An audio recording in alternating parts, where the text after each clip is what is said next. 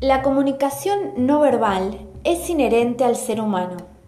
El cuerpo se expresa desde antes de nacer.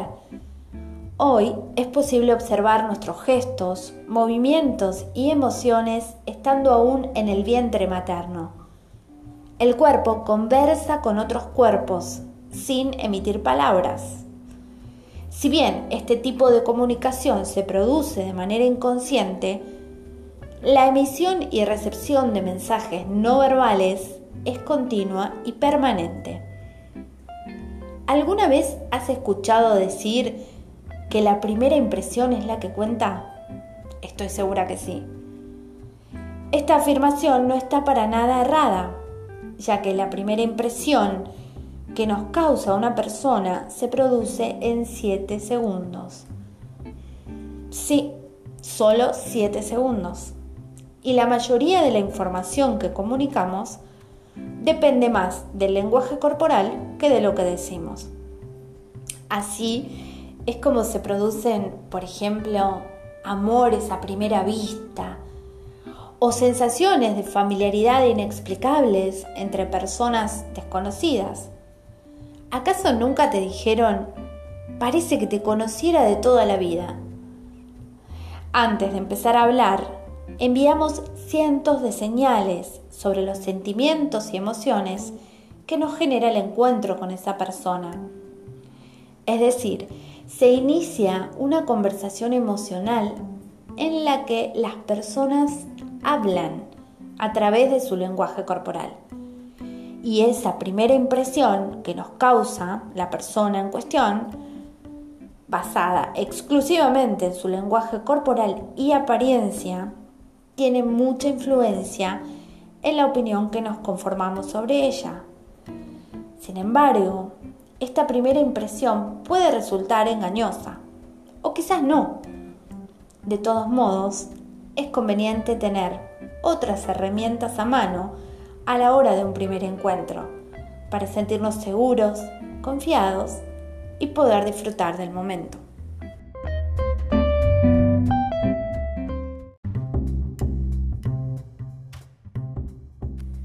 Para aprender a comunicarnos conscientemente es importante conocer al menos tres aspectos de la comunicación no verbal.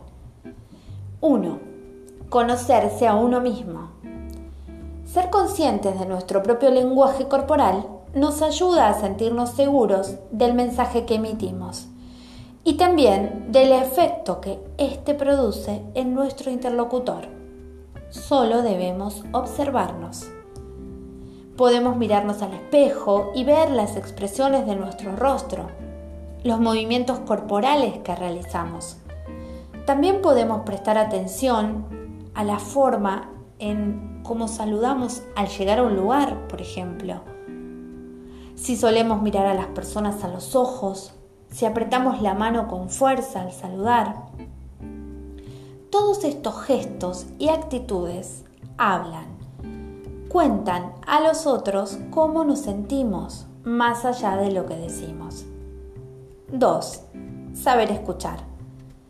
Uno de los componentes esenciales de la comunicación no verbal es la escucha activa.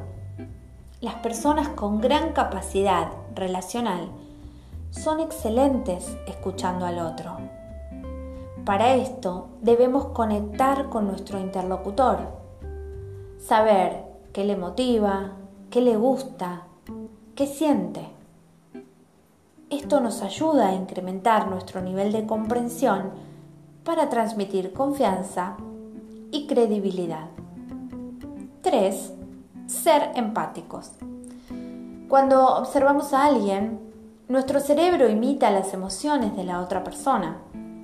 Aunque no realicemos movimiento alguno, nuestras neuronas sintonizan con las emociones de la otra persona y podemos llegar a sentir lo mismo. Si, por ejemplo, nuestro interlocutor sonríe, aunque nosotros no lo hagamos, nuestras neuronas en espejo provocan la activación de las áreas cerebrales de la alegría y nos hace sentir la emoción positiva.